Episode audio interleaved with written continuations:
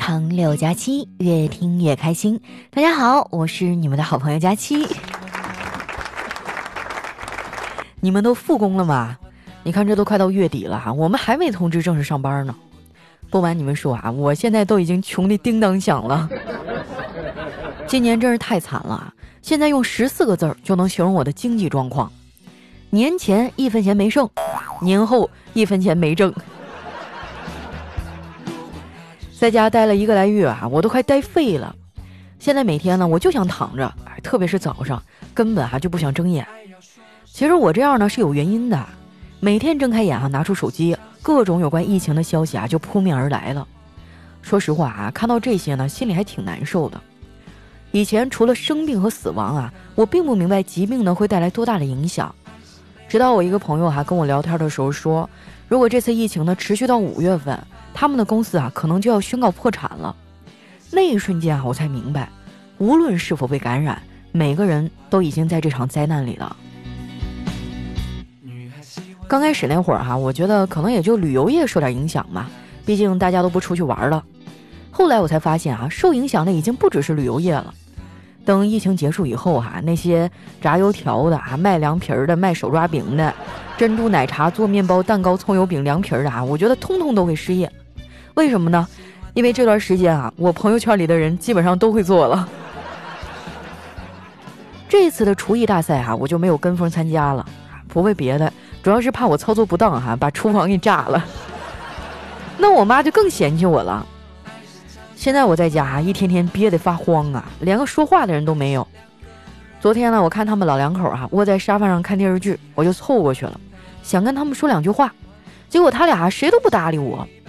我觉得没劲儿啊，就去阳台上转了一圈，然后发现啊，我们家老爷子种的花啊开了三朵，哇，当时就有一种哈就见证生命欣欣向荣的感觉。我特别高兴啊，就把花盆端进去了，给他们看。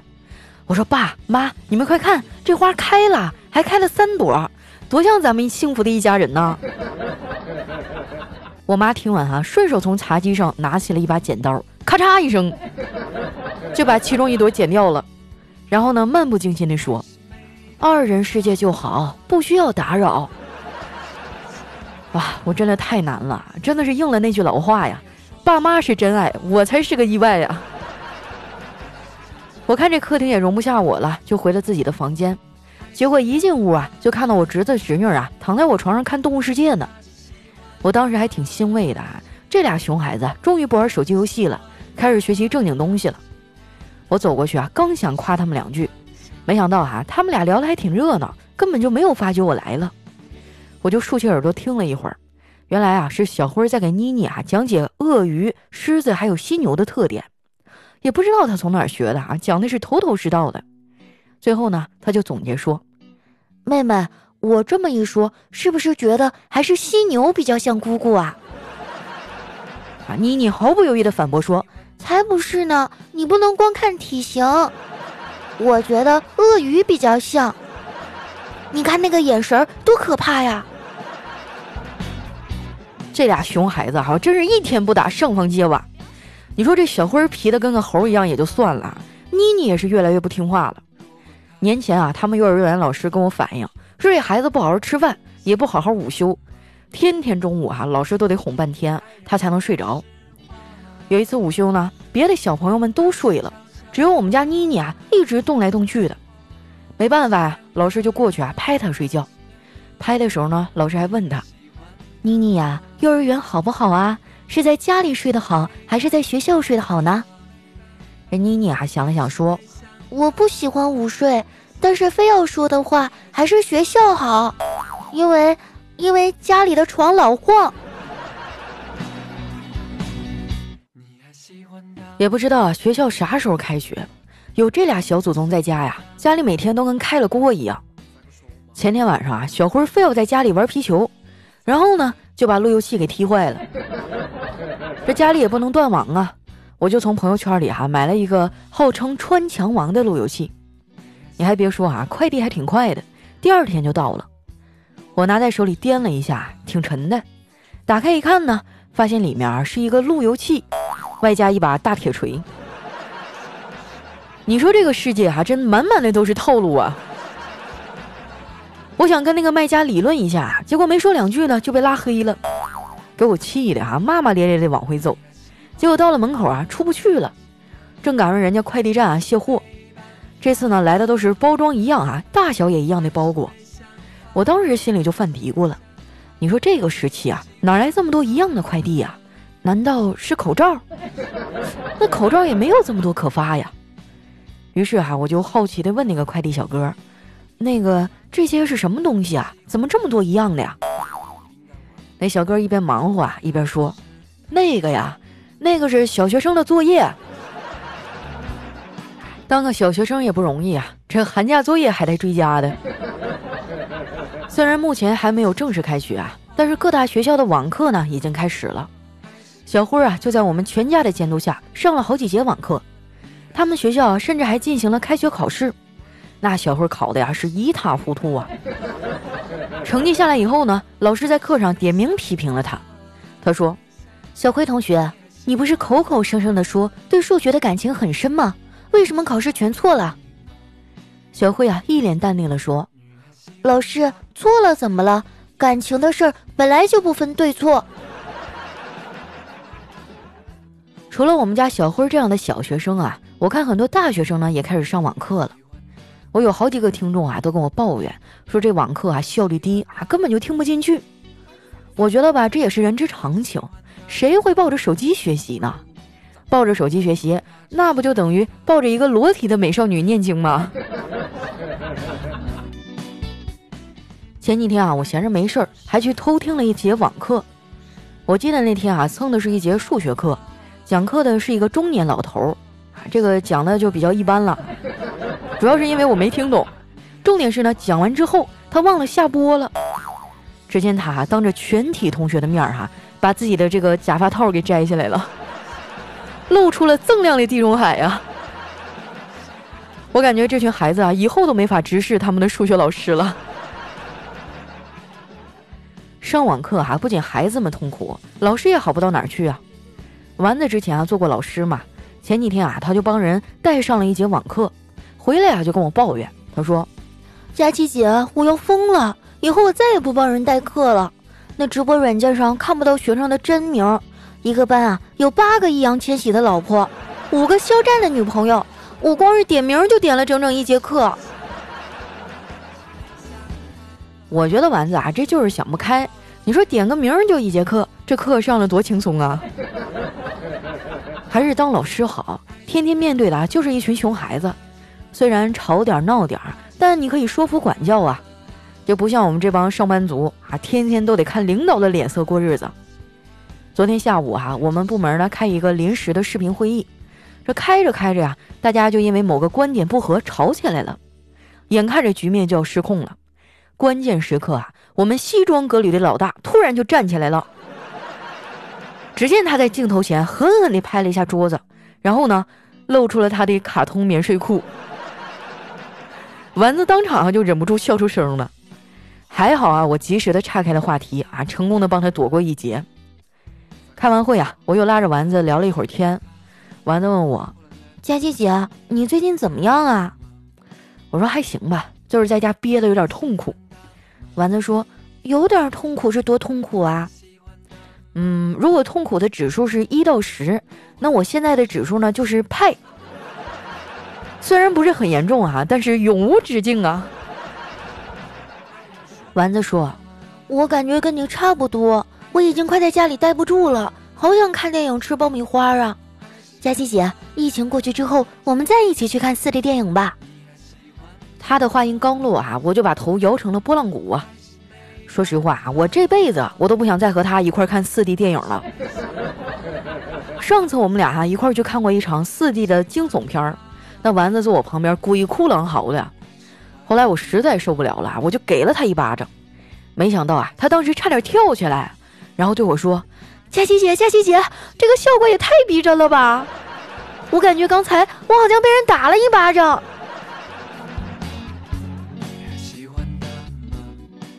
和丸子聊完天啊，我回到客厅，看到我爸又在客厅看电视呢。哎，不知道你们发现没有啊？像我爸这种啊中老年男子，普遍拥有某种神秘的力量。他们会明确的表示哈自己不爱吃零食，觉得那些都是垃圾食品，绝对不会碰。但是呢，零食放在他们身边哈，很快就消失了，也不知道去哪儿了。我出去的时候啊，我哥和我嫂子也在客厅沙发里坐着，然后就听我哥在那抱怨说：“哎呀，啥时候能上班啊？这个月就开了点基本工资，绩效一点也没有，这也不够花呀。”我嫂子说：“要不这样吧，你呀以后就负责洗衣服和做饭，我去挣钱养活你。”我哥还就激动了：“真的吗，媳妇儿？那我多美呀！你以后打算怎么挣钱呢？”我嫂子说。我打算疫情过去以后啊，就开个饭店，或者是洗衣店。要不怎么说我嫂子精明呢？你看，就她这智商，绝对把我哥啊碾成渣呀！当初我哥追她呀，就追得特别费劲儿。刚开始的时候呢，我哥就会发短信啊，说一些有的没的，人家根本就不搭理他。我哥那一阵儿哈，愁的是茶不思饭不想的。后来我看不下去了，我就对他说：“哥。”女人的天性是好奇，就你这么个追法，你这辈子都脱不了单。说完呢，我就拿过他的手机，给我嫂子发一条短信，上面是这么写的：“你是我们学校的三大美女之一，但是我心里只喜欢你。”短信刚发出去没一会儿啊，那边就回信了，隔着屏幕啊，我都能感受到他的八卦之心在熊熊燃烧啊。他说：“另外两个美女是谁啊？”你为什么只喜欢我啊？后来啊，在我的帮助下，我哥成功的捕获了嫂子的芳心。其实啊，女孩子很好哄的。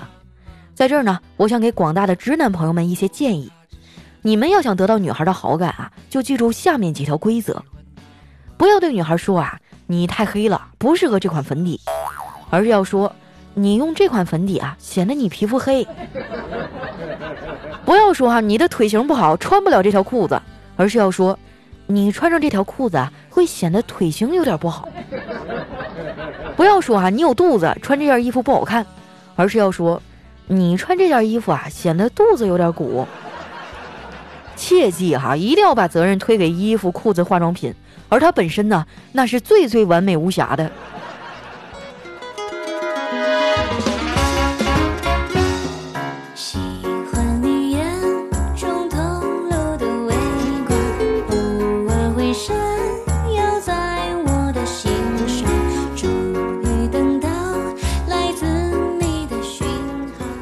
一段音乐，欢迎回来，这里是喜马拉雅出品的《非常六加七》。哎呀，好想回去上班啊！再这么待下去哈，我都没脸见人了。我妈可能也是闲的哈，实在没事干了，一天恨不得做五顿饭呢。这晚上还得给你加一顿夜宵。我今天早上照镜子，还觉得我这脸胖的哟，怎么说呢，都有点胖的发亮了，你知道吗？哎，我真的希望疫情快点过去啊！希望我赶紧回去，我一定要健身，我要减肥。接下来啊，看一下我们上期的留言。首先这位呢叫不用在意我哈，我来打酱油的。他说希望疫情快点过去啊，我已经迫不及待去见我家对面火锅店的小姐姐了。可不是嘛，我也迫不及待哈去见我们隔壁麻辣烫的抠脚大爷了。下一位呢叫一语清宁，他说还好我是瘦子啊，寂寞的时候可以数数排骨。如果时间能倒流，我绝对啊要把牛顿门前的苹果树给砍了，种榴莲。我砸死你！我让你发明那么多东西。哎呀，对于天才来讲啊，你在他门口种啥，他都能给你搞点发明出来。下一位呢叫幺三五零五五啊，他说，哎呀我的天哪，我已经十四天没出门了。上个星期呢开始线上办公，昨天礼拜一哈，闹钟响了很多次，我都伸手直接给掐了，根本就想不起来上班这个事儿啊，差点错过了打卡。现在已经养成了晚上睡不着，早上睡不醒的毛病，我该怎么办呢？你们家有没有别人呢？让其他人叫一下你呗。就像我妈哈，我早上根本就不用闹钟，每天一到七八点钟吧，雷打不动哈，过来哗一下就把我窗户开开了，然后就喊。闺女啊，你看外面这空气多好啊，快起来！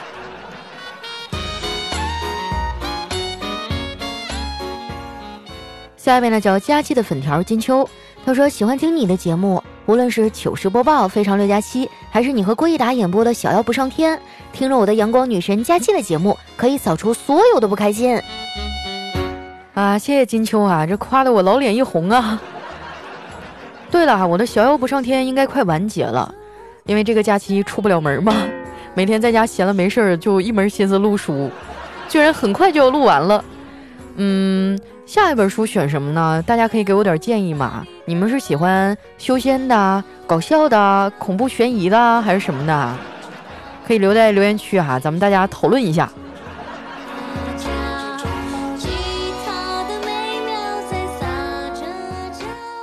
下面呢叫莫名其妙，他说疫情当下哈，各位记得保护好自己，别担心会越吃越胖。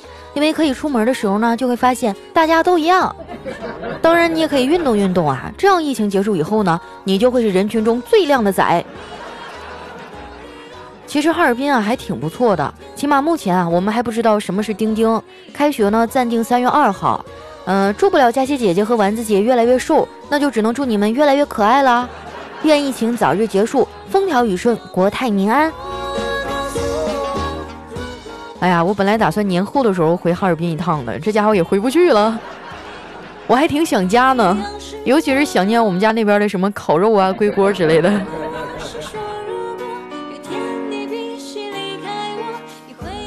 下一位呢叫白名 White Name 啊，他说：佳期啊，当我在这留言的时候，距离高考还剩一百一十一天了。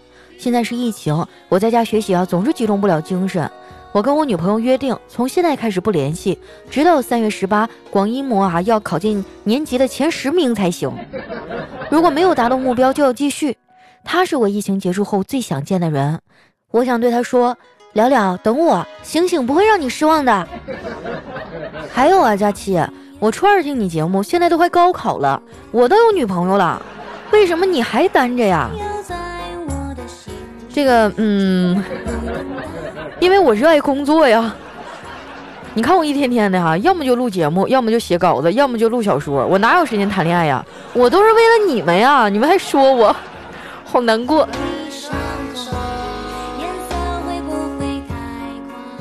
下面呢叫听友幺九幺六三三四九五，他说佳期你发现了吗？小的时候啊，男孩喜欢玩电动玩具，女孩子喜欢玩娃娃，长大以后呢，男人喜欢玩娃娃，女人就喜欢电动玩具了。那不一定吧，那得看家里什么经济条件了。有的时候不用电的也行。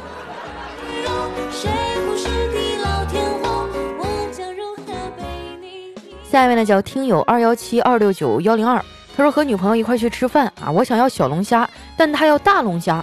争执一番以后啊，我就忍不住了，大喊道：“小怎么了？小就不能满足你了？”我去，当时所有人目光都聚集在我身上了。哎呀妈呀，好尴尬呀！啊，其实女朋友当时心想：哼，你终于明白过来了。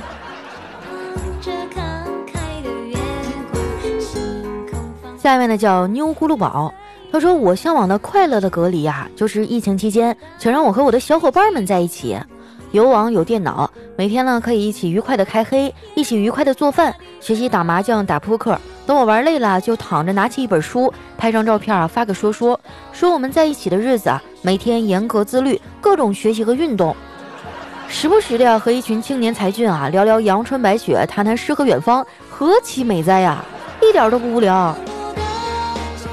哎，你醒一醒啊，现在都已经下午了，还在这做梦呢。下面呢叫梦妻如雨，他说啊，哥们儿在商场呢遇到老同学和他家人在逛街。看着他们家孩子挺可爱的啊，就说：“来，叔叔抱抱。”哎，他说不要。那哥们儿说：“来，叔叔带你出去玩。”他还是说不要。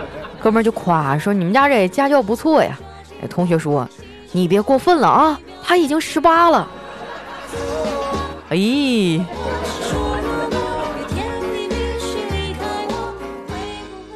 下面呢叫后尘流苏，他说小时候呢家里的电视机坏了，满屏幕的雪花啊看不清楚。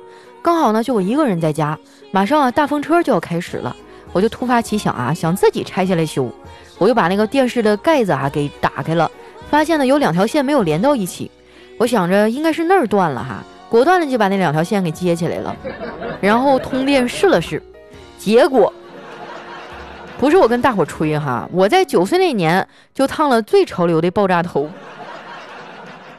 那你能平安的活到这么大也是不容易啊。不过我小时候也特别淘气哈，我记得那时候我们家有一个大录音机，据我爸说哈，在那个年代那个东西就已经算高档家电了。然后我岁数小哈，我就听里面放节目，就觉得哎这玩意儿它怎么会说话呢？是不是里面有小人儿啊？然后有一天趁我爸妈不在家，我就拎起一个镐把，镐你知道是什么吗？就是一种农具哈，就一个大铁棍儿前面一个铁的东西。我就咣咣咣哈就把那录音机给砸了。等我爸妈回来的时候，那个录音机基本上就已经放不出来动静了。然后我就被狠狠地揍了一顿，所以印象太深刻了。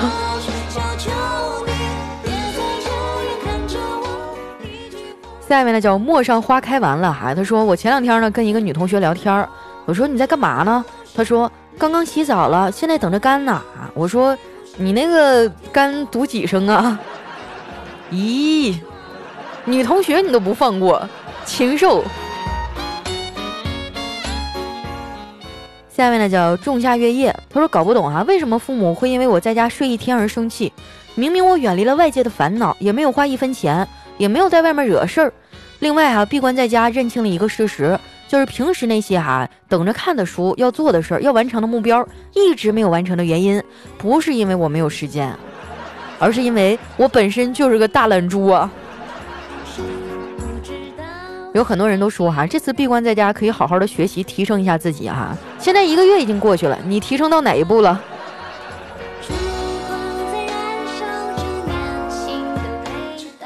下面呢叫青春永驻，他说小明哈对小王说：“哎，我偏科太严重了。”小王说：“哪儿严重了？”小明说：“我数学只考了五十一分。”啊，小王说：“那那你这个数学确实要努力努力了。语文呢？”啊，小明说：“十五分，那也不错呀。你看你这两科加一起就六十六分了，平均分三十三。”下面呢叫布莱恩陈哈，他说：“淋着丽江的雨，听着佳期，看多少楼台烟雨中；淋着东京的雨，听佳期，望摩登楼宇华灯初上；淋着北京的雨，听佳期。”见行人步履匆匆前行，心境确实不一样。但是啊，听的节目是一样的。你说我怎么就一直单身呢？无解了。这其中的感触啊，佳期你能秒懂吧？我不懂，我想象不到那种有钱人的生活。一会儿在东京，一会儿在北京，一会儿在丽江的，这啥家庭啊？你不用上班啊？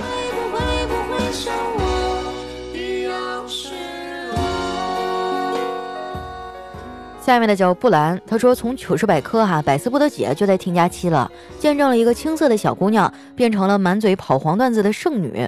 开始听你的时候呢还没对象，现在我闺女都三岁了。接下来的日子啊，希望可以继续见证佳期的超胜封神之路。你能不能盼我点好啊？你闺女都三岁了，你你还祝我超胜？我的天，你脱粉吧。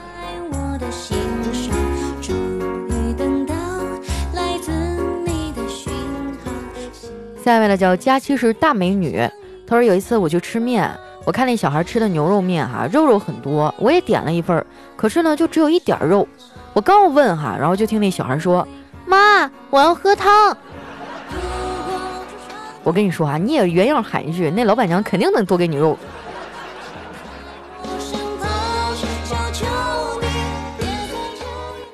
下面呢叫特爱大家期，他说我的个人简介哈是这么写的。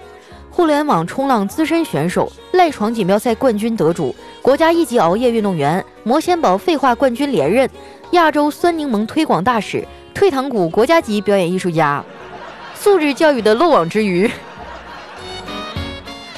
哎呀，你这是对自己全方位的打击呀！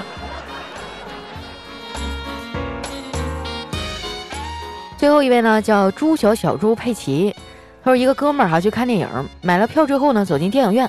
过了一会儿呢，又走出来买了一张票，再进电影院。然后这售票小姐就很奇怪哈，不过还是卖给他了。又过了一分钟呢，只见他又买了一张票。那售票小姐就问了：“你不是已经买了票吗？干嘛还要再买呀？”